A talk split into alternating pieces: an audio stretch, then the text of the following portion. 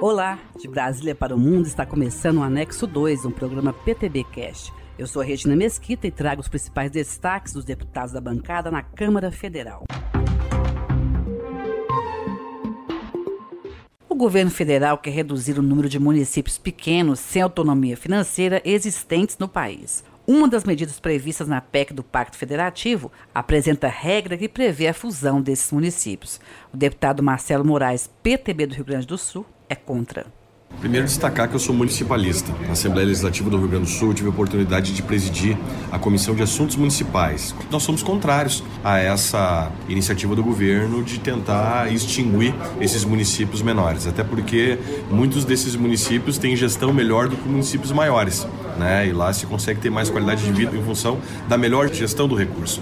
Então, por isso fica a minha contrariedade aqui, né? E com certeza nós vamos trabalhar muito forte para tentar derrubar esse projeto plenário do Congresso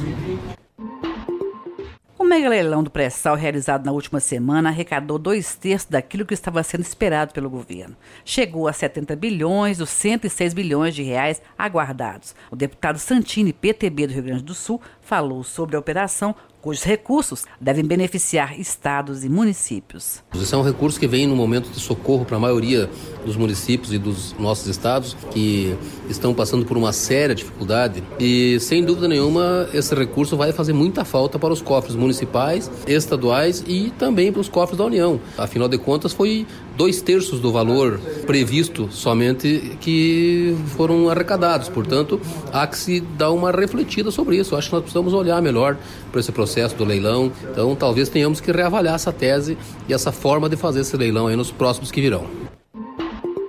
Presidente da Comissão de Defesa dos Direitos da Mulher, a deputada Luísa Canziani, PTB do Paraná, fala dos desafios que devem ser enfrentados para que as mulheres ocupem espaços na política. A participação feminina ainda é tímida no Brasil. Nós temos inúmeros desafios e perspectivas em termos da participação das mulheres na política. Nesse sentido, discutir a questão da reserva de cadeiras para as mulheres, que, como toda política pública, merece ser experimentada, falarmos da independência financeira das mulheres e dizer que todas essas discussões começam onde? Na ponta. É cada vereadora, cada prefeita, cada liderança municipal que sente muito de perto as demandas e as necessidades da nossa nossa população. E nós estamos lutando para que a gente consiga cada vez mais ampliar a participação das mulheres na política.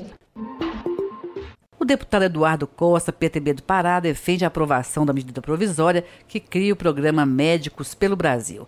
Um dos pontos que destaca é a realização de duas provas por ano para revalidar o diploma de medicina de estudantes formados no exterior. Eles querem que nós possamos, de alguma forma, através dessa medida provisória 890, aprovar a revalidação dos seus diplomas por duas provas anuais.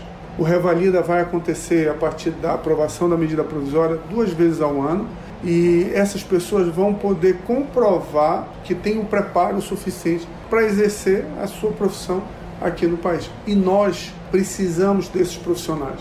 Precisamos desses profissionais porque existe um déficit muito grande. A falta de profissional médico é muito grande. Termina aqui o Anexo 2, um programa produzido pelo PTB na Câmara.